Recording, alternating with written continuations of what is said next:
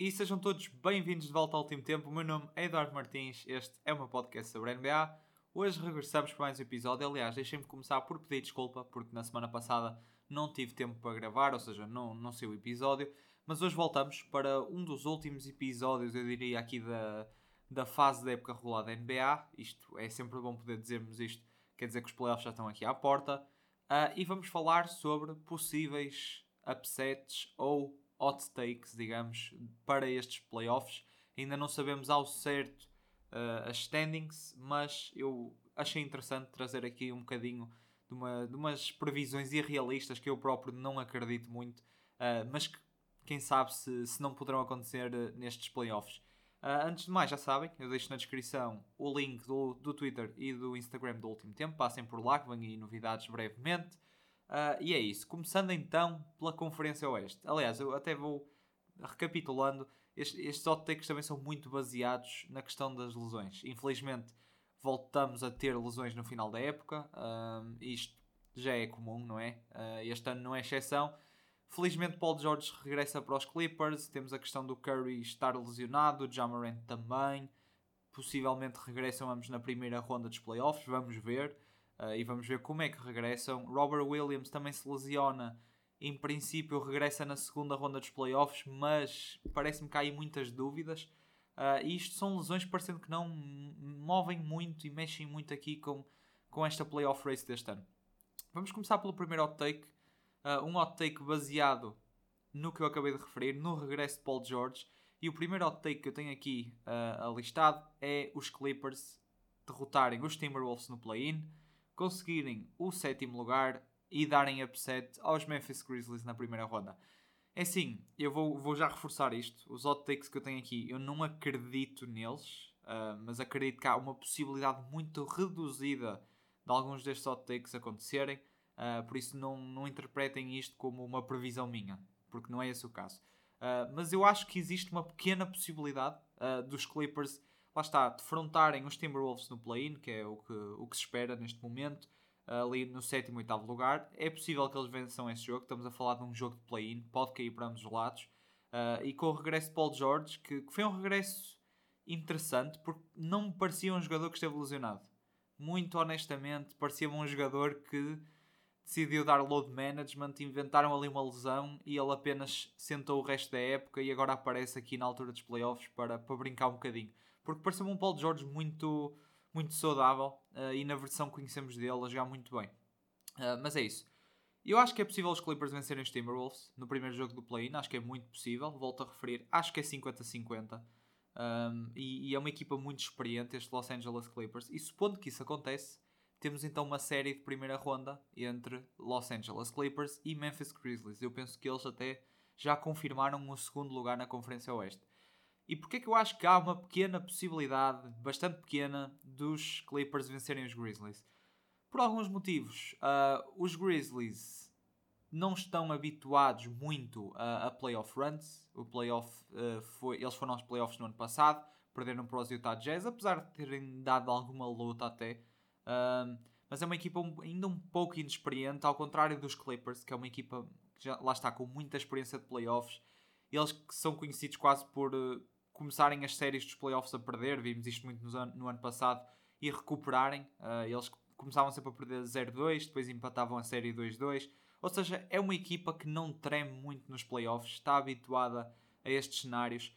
Tem um treinador que tem feito engolir as palavras, especialmente nos últimos playoffs, no Tyron Luke, tem feito um trabalho incrível, uh, mesmo este ano. Apesar dele não, não, logicamente não vai ganhar o Coach of the Year, acho que é uma Acho que é um treinador que temos de dar os aplausos este ano, porque com as falhas que teve, os Clippers mantiveram-se uma equipa competente. Um, e depois tem Paul George. E eu olho para Memphis Grizzlies, olho para um Jamarant que está lesionado neste momento e não sabemos como é que ele regressa uh, nos playoffs. E penso, então, se o Jamarant regressar numa versão limitada de si próprio, se não haverá aqui uma chance destes Los Angeles Clippers com Paul George, com Reggie Jackson, com Marcus Morris, uh, Zubac, o próprio Norman Powell, eu penso que vai regressar daqui a uns jogos, que também é uma adição excelente. Será que estes Clippers não conseguem fazer pelo menos tremer os Grizzlies? Eu não sei, porque o jogo tende a abrandar muito também nos playoffs. É um jogo quase, como se diz, joga só numa metade do campo de cada vez. E isto para os Grizzlies também pode ser um bocado uma, uma adaptação que eles terão de fazer, porque os Grizzlies são uma das equipas que jogam um ritmo mais alto na NBA. Uh, eh, lá está, liderados pelo, pelo Jamarant também, que, é, que gosta muito desse estilo de jogo. Uh, e, e deixa-me aqui um bocado na dúvida se isto não pode ser um cenário possível. Uh, claro que para isto acontecer, eu acredito que o Jamarant tinha de estar mesmo limitado. O Marcus Morris teria de continuar com a forma que tem estado quando o, o Paul George esteve de fora. O próprio Reggie Jackson teria de mostrar o que mostrou nos playoffs no ano passado, ser aquele empurrão que a equipa muitas vezes necessitava. Uh, não sei, vamos ver. Eu acho que este primeiro upset é, é pouco provável, uh, mas nunca sabemos, porque os Clippers com o Paul George, parecendo que não, estavam ali no quarto, quinto lugar. Uh, e depois deu-se a lesão e agora desceram. Mas eles com o Paul George foram uma equipa muito, muito competente. E o Paul George também, eu penso que até sim o Kawhi Leonard mostra uma melhor versão de si próprio, para ser honesto. Depois, a, o segundo hot take que eu tenho aqui, da Conferência Oeste, eu tenho três, três hot takes por conferência. Uh, o segundo hot take que eu tenho, e este, eu acho que este é hot take mesmo, é um hot take que é preciso muita sorte. Muita sorte. Mas eu acho que há uma pequena possibilidade, bastante pequena, dos Dallas Mavericks irem às finais da NBA. Porquê? Os Dallas Mavericks passaram ontem à noite os Golden State Warriors para o terceiro lugar. E este terceiro lugar, parecendo que não, é extremamente importante. E é importante por uma simples razão, porque ao conseguirem, os Mavericks ao conseguirem o terceiro lugar, evitam assim os Phoenix Suns até às finais da conferência. E eu olho então para, para a posição de sexto lugar, podemos estar aqui a falar de uns Utah Jazz, como estão neste momento, podemos falar de uns Denver Nuggets também, vai ser muito renhido, mas em princípio deve ser Denver Nuggets ou Utah Jazz. E para ser honesto, eu acho que os Mavericks conseguem vencer ambas estas equipas na primeira ronda, avançando assim para a segunda ronda pela primeira vez na carreira do Luca. Uh, acho que teriam mais dificuldades com os Jazz do que com os Nuggets, para ser honesto, mas acho que conseguem vencer ambas as séries, apesar de, lá está, se defrontarem os Jazz, acho que vai ser muito renhido. Uh, mas eu acho que há mesmo uma chance dos Mavericks passarem a primeira ronda apanharem uns Memphis Grizzlies na segunda ronda e lá está. Supondo que Grizzlies Mavericks uh, é uma série na segunda ronda dos playoffs, que é até algo bastante provável de acontecer, eu acho que é uma série 50-50, porque o melhor jogador está do lado dos Mavericks, logicamente, no Luka Doncic, uh, um jogador que eu não gosto muito de, de apostar contra, uh, tendo, em conta, tendo em conta que eu já, já acompanhei os Mavericks nestes últimos anos, especialmente nos playoffs, o que eu vi do Doncic uh, é, é, incrível mesmo. E eu percebo que com Jalen Brunson, com Spencer Dinwiddie, estes Mavericks são uma equipa um bocadinho mais imprevisível ofensivamente, mas existe sempre o Luca. E o Luca tem a capacidade de pegar na bola e, e ganhar um jogo sozinho, se for preciso, e, e fechar ele o, o jogo uh, quase numa mentalidade de Kobe. Uh, isso é um Luca muito perigoso. Ou seja, o melhor jogador nesta série seria o Doncic a melhor equipa, eu continuo a achar que seriam os Memphis Grizzlies. Eles continuam. Eles, eles neste momento estão há 6 jogos seguidos a vencer sem o Jamarant. Estão 9-1 nos últimos 10 jogos sem o Jamarant. Eu penso que eles têm um recorde de 19-2 sem o Jamarant. Ou seja, esta equipa é extremamente competente sem, sem a sua super estrela e isso é muito bom para eles. Uh, mas caso tínhamos aqui uma playoff, uma, uma playoff series entre Memphis e Dallas, eu acho que vai ser mesmo uma série de 7 jogos e sendo 7 jogos pode cair para qualquer lado e vamos supor que cai para o lado dos Dallas Mavericks. Uh, e, e, vocês têm de perceber que este episódio vai ser assim muito irrealista e supondo que tudo corre de acordo e que todos os ses no caminho para um troféu ou para um objetivo de uma equipa se alinham. Uh, mas vamos supor que os Mavericks, numa série de 7 jogos, vencem os Memphis Grizzlies, apanham os Suns nas finais da conferência. E será que é assim tão improvável que haja uma lesão, como nós temos visto nos últimos anos? Quem sabe se o Chris Paul não tem uma lesão, ele que é um, infelizmente é um jogador extremamente azarado na sua carreira nos playoffs. Quem sabe se Devin Booker não tem uma lesão? Quem sabe se o Aiton não tem uma lesão? Ou seja, eu acho que é muito possível os Mavericks chegarem às finais de conferência e com um pingo de sorte à mistura e vindo uma lesão a um, do, a um dos Big Three, digamos, dos Phoenix Suns, é possível que estes Dallas Mavericks cheguem às finais de conferência. Volto a reforçar, eu não acredito que isto vai acontecer. Para isto acontecer, são im... reforço novamente, são imensos ses que têm de acontecer, mas nunca sabemos. Nunca sabemos. Atlanta Hawks no ano passado foram às finais da conferência, podiam muito bem ter chegado às finais, se a lesão do Giannis tivesse sido grave. Um, e, e, é isso. Vamos ver como é que corre estas coisas aqui em Dallas. Eu até vou ser honesto. Um, para quem não para quem acompanha o último tempo recentemente, uh, eu não tenho uma equipa favorita. Eu tenho um jogador favorito e no fundo sou fã da equipa onde ele se encontra. E o meu jogador favorito, para surpresa de quem não sabe, é o Kristaps Porzingis, já desde que entrou na NBA. Ou seja, eu já fui um fã dos Knicks, já fui um fã dos Mavericks, daí eu dizer que tenho acompanhado os Mavericks nestes últimos anos. Uh, e agora sou um fã dos Wizards, logicamente. Por isso, eu neste ano, como os Wizards não vão ao play-in sequer, tenho um bocado de liberdade para, para apoiar quem, quem eu quiser. Não é apoiar, porque ao fim e ao cabo eu só quero ver bom basquete. Mas eu, eu nas finais do ano passado fiquei feliz porque sabia que ou o Giannis ia ganhar um anel, que é um jogador que eu gosto imenso, ou o Chris Paul e o Devin Booker iam ganhar um anel também. O Devin Booker, que é um dos meus jogadores favoritos, e o Chris Paul, que é um jogador que eu acho que merece um anel já há imenso tempo na sua carreira. Teve as suas chances uh, nos Lob City Clippers, nos Rockets, mesmo no ano passado, mas as coisas não correram bem. Uh, e, e como, como a final no ano passado foi Suns Bucks, eu fiquei contente porque um jogador, eu, eu ia ficar feliz independentemente da equipa que vencesse. Só que eu este ano, como o Yannis já tem o seu anel também, honestamente eu gostava que os Suns ganhassem, porque eu acho que o Chris Paul merece mesmo o seu anel. Uh, e, e, acho que era, era a cereja no topo, no topo do bolo, no topo da carreira do, do CP3, como um dos melhores point guards da história da NBA. E fazer o que ele está a fazer também com esta idade é, é muito impressionante, uh, especialmente tipo, a nível atlético, porque ele não tem, por exemplo, um físico de um LeBron James, mas continua a um nível muito alto. E eu gostava muito que os Phoenix Suns vencessem o título este ano, uh, para o Chris Paul finalmente poder descansar uh, e, digamos, não vou dizer terminar a sua carreira, mas ter, quando terminar a carreira, terminar a carreira em paz porque não tem mais nada para vencer. Mas é isso. Uh, o terceiro hot take que eu tenho aqui para a Conferência Oeste. E eu vou ser honesto. Eu, se tivesse de apostar com um hot take desta lista ia acontecer, eu apostava neste que eu vou dizer agora.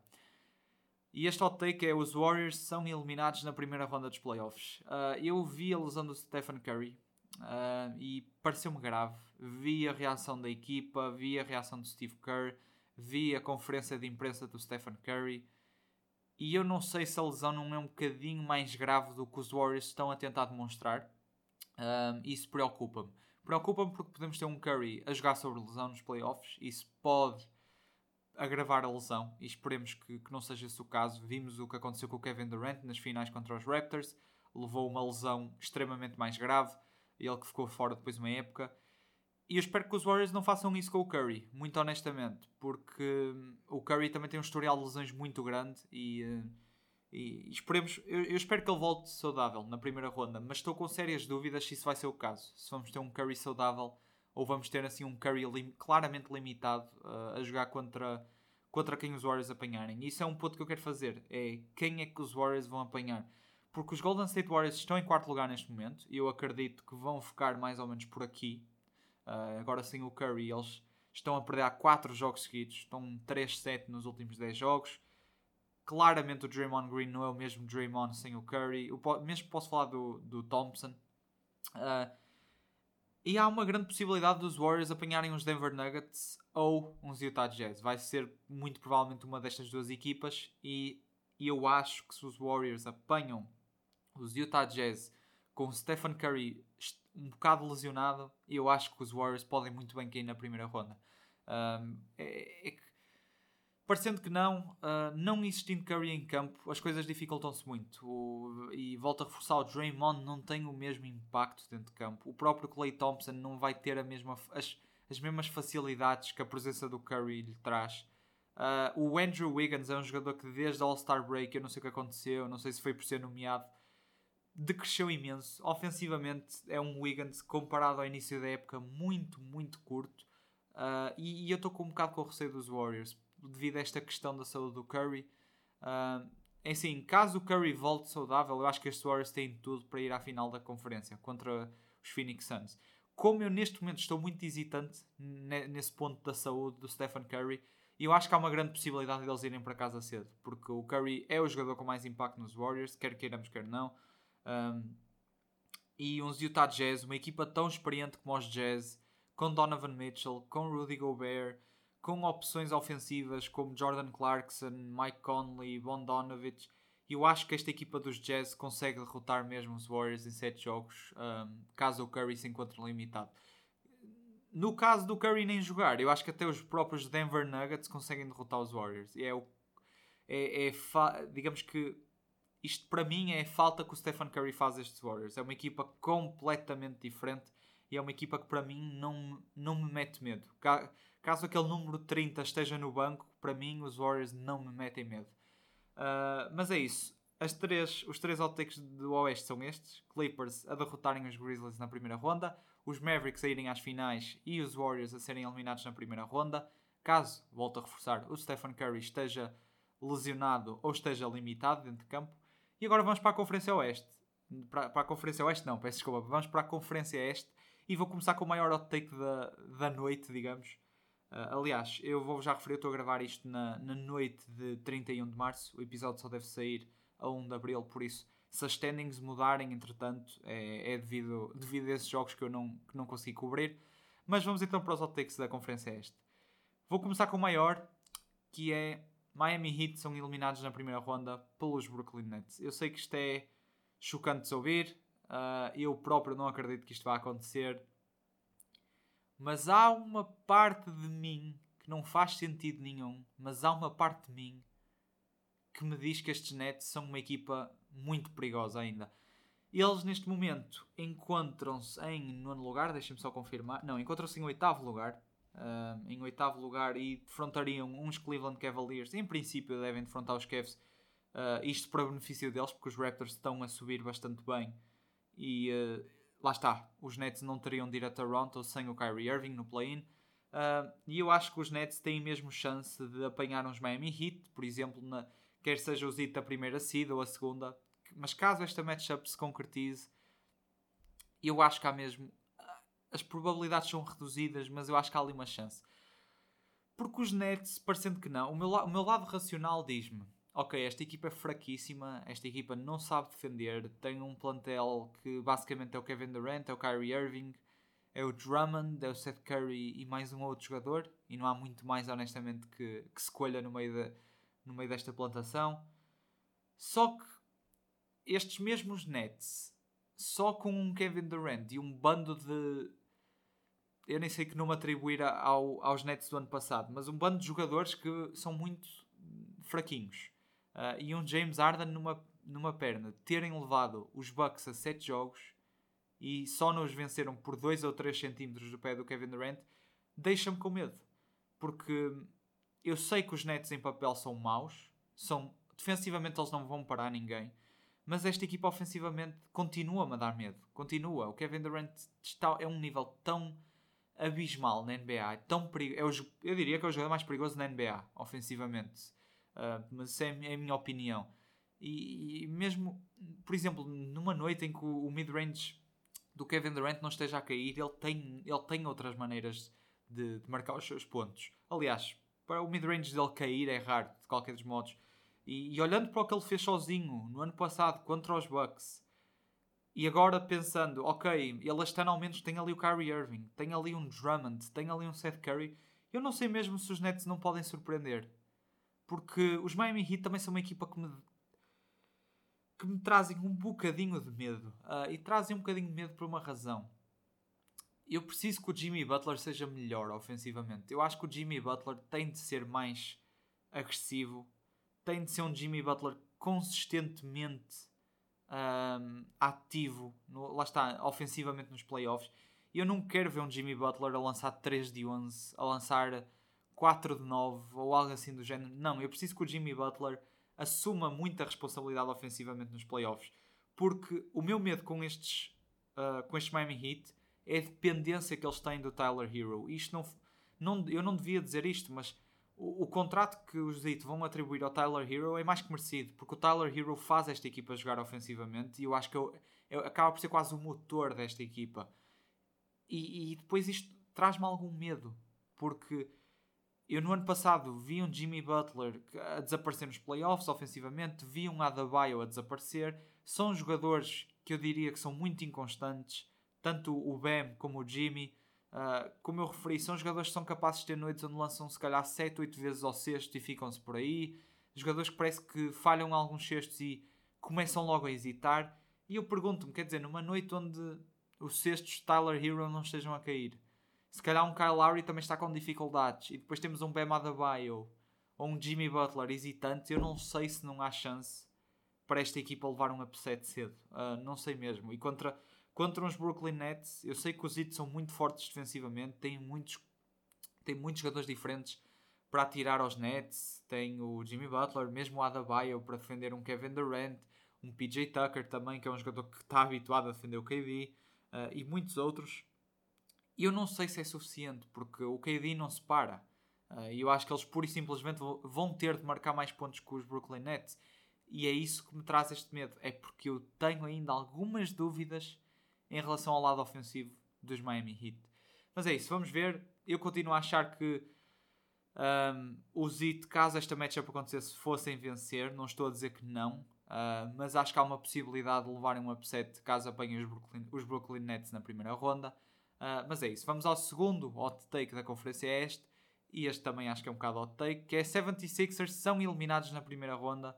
Caso apanhem, honestamente, Boston ou Toronto. Um, porque... Porquê é que eu digo isto? Uh, ok, deixem-me reforçar mais uma vez. Eu não acredito nestes hot takes.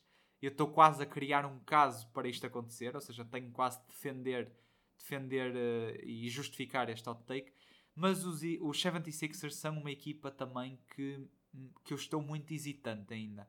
Uh, desde a chegada do James Harden as coisas começaram bem. Uh, aliás, eu até referi isso no podcast, as coisas começaram muito bem. Se calhar foi aquela fase Cinderela, nova equipa, toda a gente está motivada, novo jogador, ali a jogar em frente a um novo público.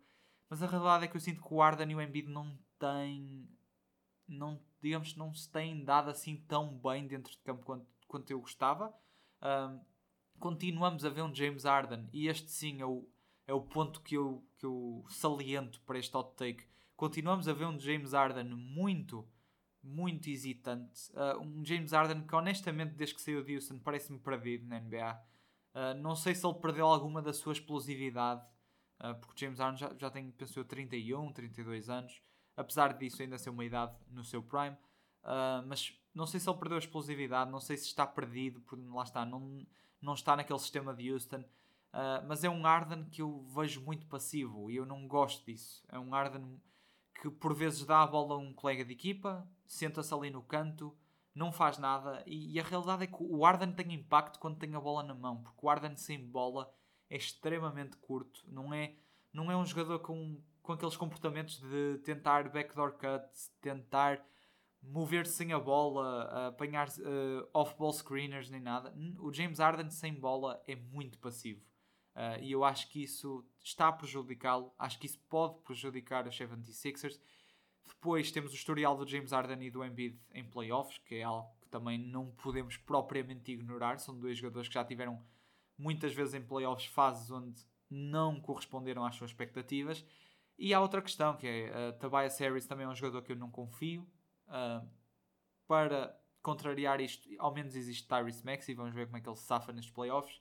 Mas estes 76ers para mim são uma equipa que estão muito em, uh, em cruise control, em piloto automático, e eu não gosto disso. Acho que é uma equipa que está um bocado à espera dos playoffs e eu não sei se não lhes vai custar caro.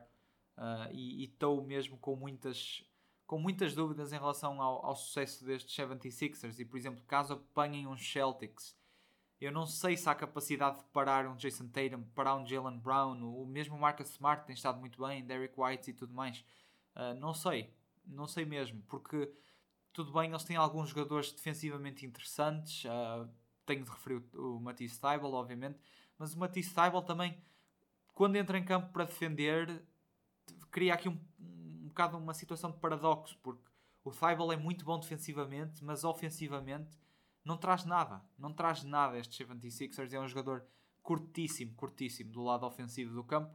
Uh, isto pode ser um problema para os 76ers. Uh, volto a reforçar, e eu estou sempre a dizer isto porque eu não quero que me interpretem mal. Eu não acredito que os 76ers fossem uh, levar upset de uns Toronto Raptors ou de uns Celtics. Aliás, Eu acho que caso apanhassem os Celtics, não estamos a falar de um upset. Acho que é uma série muito 50-50.